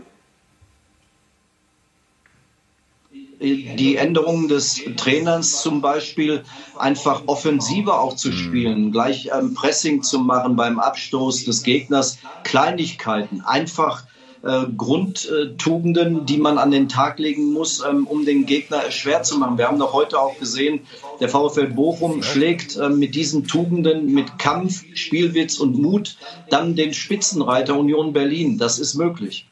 Aber wenn ich Sie eben richtig verstanden habe, wären Sie sogar der Meinung gewesen, dass man es noch weiter mit Kramer hätte versuchen sollen, im Sinne der Kontinuität, die Sie in den Raum gestellt haben? Eigentlich ja, aber das letzte Spiel war so schlecht, ähm, dass ich die Verantwortlichen ähm, verstehe, dass das nicht so weitergehen kann. Und ich sehe heute auch eine Veränderung in die richtige Richtung, äh, die kein, ähm, keine andere Aussage zulässt, als den Trainer zu beurlauben, weil er scheint dann nicht den Hebel mehr, den Ansatz zu bekommen, er scheint die Kabine verloren zu haben. Und das muss schleunigst geändert werden, dass man wenigstens mit den Grundtugenden einen Abstiegskampf angehen kann, aber nicht so wie bei dem Pokalspiel Wien-Hoffenheim. Dennis, welche Ansprüche hatte Schalke zu Ihrer Zeit? Olaf Thon wurde noch UEFA-Cup-Sieger, DFB-Pokalsieger. Wie war es bei Ihnen? Naja, bei uns war es nicht, nicht genug, dass wir äh, uns für die Champions League qualifiziert haben. Da hieß es, wir hätten äh, die Bayern angreifen müssen oder sollen. Ähm, das ist das, was ich auch eingangs ähm, ja als Slogan gesagt habe. Ja, was, was ist, mit nur aus ja, was? Ist aus Schalke geworden? Was meinen Sie denn? Es tut mir ein bisschen weh, das zu sehen und nicht nur ein bisschen. Ich meine schon allein der Abstieg hat unglaublich weh getan, weil, weil man sich das gar nicht vorstellen konnte, auch gerade noch ähm, zu meiner Zeit, weil diese Energie und diese Kraft dieses Vereins in der zweiten Liga, das konnte ich mir gar nicht vorstellen. Dann ist man mit Ach und Krach, sage ich jetzt mal, auch äh, aufgestiegen und ähm, hat, hat auch finanziell sich langsam angepasst, natürlich den kleineren Vereinen. Also das ist nicht mehr das Schalke 04, was, was diese Kraft und diese Energie hat. Das, das tut mir weh, weil man sieht es auch jetzt auch von, von, vom Kader. Man muss ehrlicherweise sagen, natürlich ist es unglaublich schwer, ne, mit, dem, mit den finanziellen Möglichkeiten einen Top-Kader äh, hinzustellen. Aber ja, man hat halt als ehemaliger Spieler immer noch das alte Schalke 04 im Kopf und dann das ist das, äh, wie gesagt, tut das weh, das so zu sehen mit den Mitteln und dann gegen den Abstieg. Und es wird dieses Jahr wieder ein Kampf bis zum letzten Spieltag werden. Und es wäre einfach unglaublich traurig, wenn Schalke wieder runtergeht, weil dann es wird es wird einfach immer schwerer, dann wieder dahin zu kommen, wo man wo, Wo man, man halt- dauerhaft, wo man, wo man hin will. Ist der Kader schwächer als in der zweiten Liga? Ich, äh, Olaf ist ja ganz nah dran und ich äh, lese ja auch, was Olaf in der Öffentlichkeit so sagt, wird ja auch mal geschrieben und äh, Olaf hat gesagt, und das haben wir auch von der Entfernung, glaube ich, mitbekommen, aus wirtschaftlichen Gründen mussten Leistungsträger verkauft werden, die letztes Jahr Garanten waren für den Aufstieg. Die sind jetzt nicht mehr da und man hatte ja kein Geld, sich zu verstärken. Also ist meiner Meinung nach auch aus der Entfernung der Kader für die Bundesliga bei Schalke 04 schwächer wie der, der aufgestiegen ist. Das bedeutet aber auch, weil äh, Olaf Thun hat ja vollkommen recht, die Kontinuität auf der Trainerstelle ist ganz elementar wichtig. Und die haben sie nicht. Das bedeutet aber jetzt im Moment auch, die Krux ist, willst du jetzt mit einem nachweisbar sehr, sehr mangelhaften Kader für die erste Liga, wo es ganz schwer wird, die, die, die erste Liga zu halten, einen holen, der auf Teufel komm raus, also also ein Trainer, die Liga hält? Oder sagst du jetzt, wir versuchen die Liga zu halten, aber dieser Trainer ist auch jemand, um uns in der zweiten Liga dann wieder schön aufzufrischen und, und hier was aufzubauen. Und ich glaube, das ist genau die gleich, ähnliche Diskussion wie in Stuttgart. Ich glaube, dass man da sich noch nicht 100% sicher ist, nimmt man eine kurzfristige Wahl oder äh, eine langfristige. Also ein Kandidat scheint der Bruno Labbadia gewesen zu sein, äh, der mögliche, der dann auch für beide Ligen wohl einen Vertrag wollte. Ähm, äh, so heißt es zumindest. Olaf, aber wer tut sich denn jetzt mal salopp formuliert Schalke als Trainer im Moment an mit einem Kader, der zumindest nicht auf den ersten Blick in jeder Facette Erstligatauglich ist? Auf den ersten Blick könnte man sagen, um Gottes Willen. Aber nein, wenn ich doch ein junger Trainer wäre mit Ambitionen, der im Moment keinen Job hat, dann würde ich doch sagen, ich versuche mit Schalke 04 etwas ganz Besonderes zu bewegen. Und es kann ganz schnell gehen, dass Schalke 04 auch die Kurve wieder nach oben bekommt. Wer schwebt Und, Ihnen denn ähm, vor? Deswegen, ähm, ja, was mir vorschwebt, ich bin ja nicht der, der entscheidet.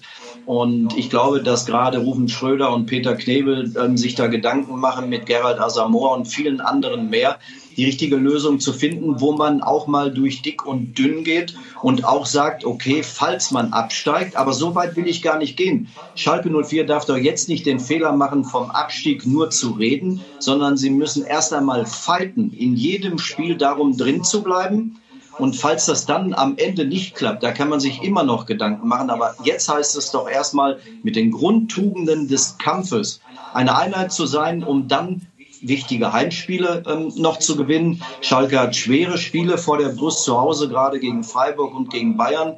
Es sind noch fünf Spiele, bis die Saison in Katar beginnt oder die WM. Und von daher ähm, muss man bis dahin versuchen, noch Punkte zu machen. Und ich hoffe heute, ich ähm, weiß jetzt nicht genau, wie es steht, dass man vielleicht noch einen Punkt entführen kann, um dann das nächste Heimspiel zu gewinnen. Steht jetzt immer noch 1 zu 0 für Hertha BSC, die die Punkte auch dringend brauchen gegen Schalke. Ich habe ja versprochen, dass wir sie im Grunde genommen jetzt wieder zurücklassen an den Fernseher und dieses Versprechen will ich halten.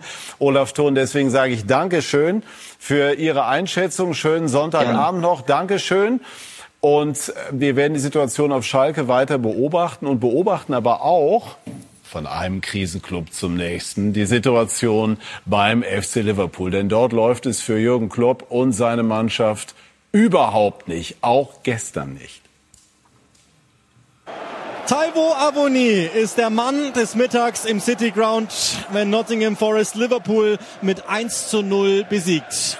Die Reds haben eine kleine Serie gestartet in der Premier League, zwei Siege in Folge und ein guter Beginn zunächst auch gegen Aufsteiger Nottingham, Fabio Carvalho der gut runternimmt, aber Dean Henderson ist mit dabei. Nottingham Forest hat den ersten Durchgang überstanden. Seit neun Spielen in Folge ohne Sieg, nur ein Saisonsieg, aber Taiwo Avoni mit 18 zum FC Liverpool gewechselt, nie für die erste Mannschaft gespielt. Hier ist er so aufmerksam, dass er die Führung für Nottingham erzielt. Steve Cook und dann ist es Avoni, der einfach nur aufpasst und Alisson überwindet. Der siebte Rückstand schon in der Saison 22-23 für Liverpool die auch noch nicht auswärts gewonnen haben in der laufenden Saison und Nottingham hätte das Spiel schon früher entscheiden können. Viele dieser Kontersituationen, die Liverpool aber gerade so noch vereiteln konnte. Bis hinein in die Schlussphase. Da haben sie nochmal die Möglichkeit über Van Dijk. Das ist Dean Anderson mit überragender Parade. Und damit sichert er Nottingham Forest den Sieg neunmal in Folge nicht. Und jetzt also gewinnt Nottingham Forest 1-0 gegen Liverpool. So, und jetzt hat bei uns das Timing nicht funktioniert. Denn ich höre jetzt gerade Dennis Oge, wir sprechen gleich über Liverpool, Ausgleich für Schalke. Und da hätte mich ja schon mal interessiert, wie Olaf Thon dann reagiert hätte, wenn er das live mitbekommen hätte. Einmal noch dazu kurz, was würde denn dieser eine Punkt für Schalke bedeuten? Olaf Thon wirkte ja sehr kämpferisch und, und, und hat so zum Ausdruck gebracht, er glaubt auf alle Fälle daran, dass Schalke die erste Liga halten könne.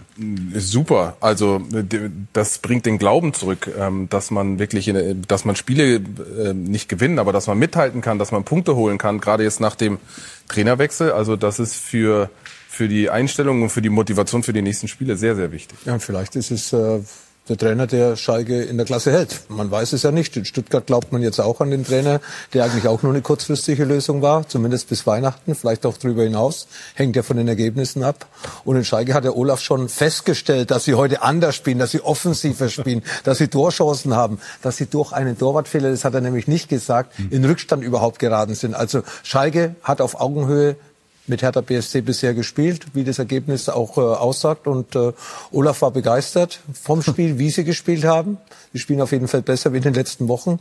Und es ist doch schon mal dann ein guter Anfang, auch vielleicht für einen neuen Trainer. Aber das er hat ja gesagt, er will nicht. Hat er ja schon bei der PK gesagt, Matze Kreuzer. Okay, ja. alles klar. Ja. Mal gucken, wie sich das entwickelt. Die XXL-Highlights gleich mit äh, Britta Hofmann, Mirko Slomka und dann können Sie das alles in bewegten Bildern sehen, was wir hier auch diskutieren. Man merkt aber immer, Schalke interessiert jeden und so ist es auch bei Jürgen Klopp, der damals irgendwann auch in Mainz anfing, als ja. ich glaube sogar noch als Spielertrainer und der dann eine Weltkarriere hingelegt hat. Aber jetzt im Moment, Sie kennen ihn gut, Sie hatten noch ein großes Interview im Kicker vor der Saison mit ihm, äh, irgendwie... Ähm, durchhängt. Ja. Warum? kommen verschiedene Dinge zusammen. Äh, mit Sicherheit hat man unterschätzt, wie viel Verbrauch, auch mental, äh, in der letzten Saison äh, auf der Strecke geblieben ist. Es war eine unglaubliche Leistung, fast vier Wettbewerbe gewinnen zu können. Zwei haben sie dann gewonnen. Und da sieht man dem einen oder anderen auch in einzelnen Aktionen an, dass da äh, ähm, sie nicht bei 100 Prozent sind. Zum anderen muss man dringend hinterfragen, was in der medizinischen Abteilung beim FC Liverpool los ist. Denn die Zahl der Verletzten jetzt wieder in dieser Saison ist äh, exorbitant hoch. Mhm. Und im Mittelfeld fehlt definitiv noch ein stabiler, eine stabile Größe, auch bedingt durch die Verletzungen, aber auch aufgrund der Kaderzusammenstellung.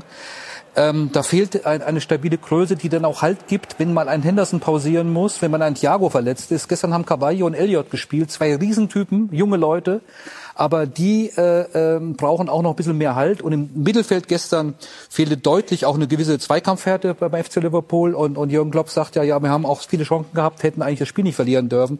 Ich bin, mein, ich bin der Meinung, gestern lag er da in seinem Urteil zum ersten Mal etwas daneben. Mhm. Denn äh, so unverdient war die Niederlage gestern nicht. Der Liverpool hat absolut nicht überzeugend gespielt.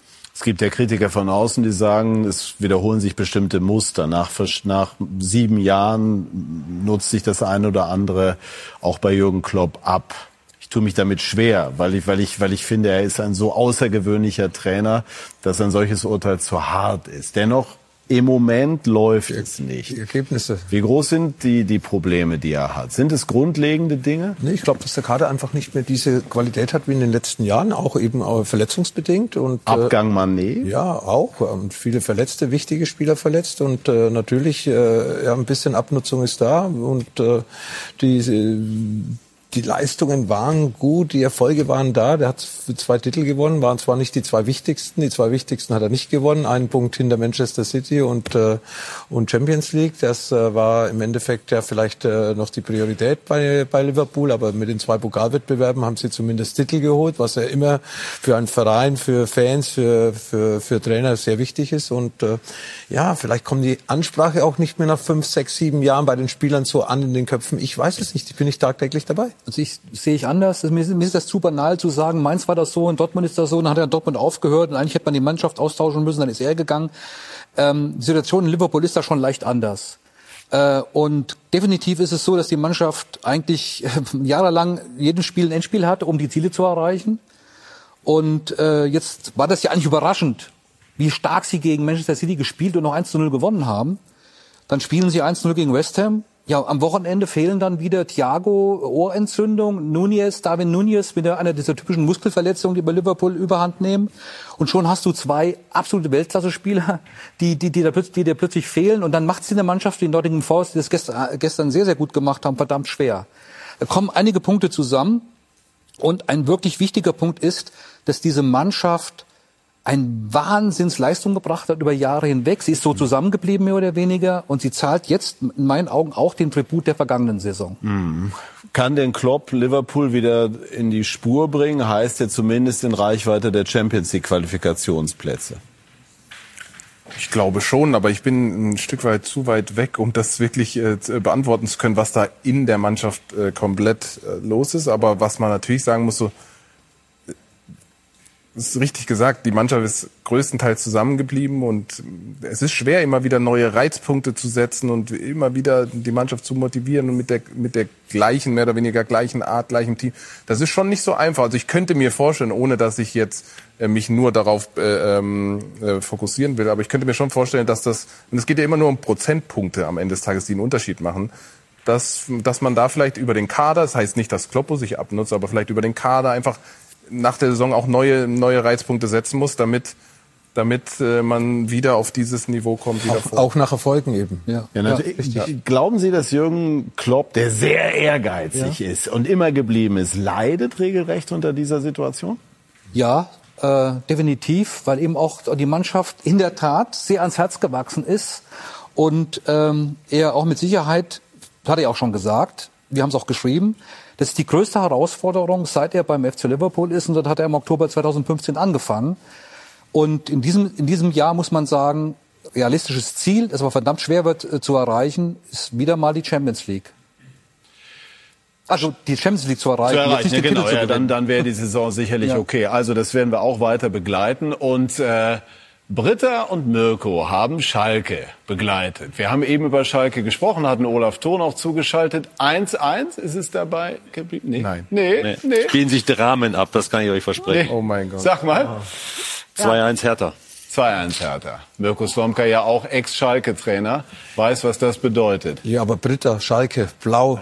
Schau, schau dir die Farbe an. Die Also sie heute Britta hat alles gegeben heute. Also wirklich. Also ihr wisst auch, Hertha ist auch blau, ne? Es ist euch schon ja, klar. aber anderes Blau. Wir wissen ja, wo dein Herz liegt. Also, ja, äh, wir gucken natürlich gleich drauf auf die Highlights XXL. Ähm, was ist da in der Hauptstadt passiert? Was lief gut? Was lief äh, nicht so ganz gut? Da am Abgrund der Liga und haben natürlich auch das andere Sonntagsspiel, der VfL Bochum, Tabellenschlusslicht, überrascht gegen den Spitzenreiter. Gleich bei uns. Ja, boah, ist das, also bleiben wir natürlich dran, aber das ist echt bitter, ne, für Schalke. Also wenn man dann jetzt an so einem Spiel dran ist, Ausgleich macht, dann Ja, wie, wie Olaf, ja, das ist äh, Wahnsinn, ist Ja. Wahnsinn. Aber Hertha auch letzte Woche schon äh, Kämpferqualitäten gezeigt, 3-0 in Leipzig zurück. Zum Schluss haben sie wirklich Riesenpech gehabt, dass sie nicht das 3 zu 3 gemacht haben, wie gestern Leipzig in Augsburg. Also Hertha hat auch eine andere Moral wie in, äh, in den letzten zwei, drei Jahren. Sie sind zusammengewachsen, der Glaube ist da, es ist auch auf dem Platz Ruhe eingekehrt. Die Probleme sind ja mehr von außerhalb und äh, Hertha ist auf einem guten Weg und äh, Schalke anscheinend laut Olafs Aussage auch. Also in den nächsten Spielen, aber die werden nicht einfacher, weil Olaf hat schon gesagt, äh, welche Ja. Heimspiele kommen und auswärts bist du dann auch nicht unbedingt äh, mit Schalke Favorit, wenn du ins, ins, ins, ins fremde Stadion kommst. So, und ich höre gerade, es geht Schlag auf Schlag, Pokalauslosung, unter anderem kleines Revierderby, Bochum gegen Dortmund. Gleich mehr dazu auch bei Britta Hofmann und bei Mirko Slomka. Ich bedanke mich ganz herzlich bei Ihnen, liebe Zuschauerinnen und Zuschauer, und bei unserer Runde für diese muntere Sendung. Lege Ihnen jetzt die Highlights ans Herz, sage noch einen schönen Abend, tschüss und auf Wiedersehen.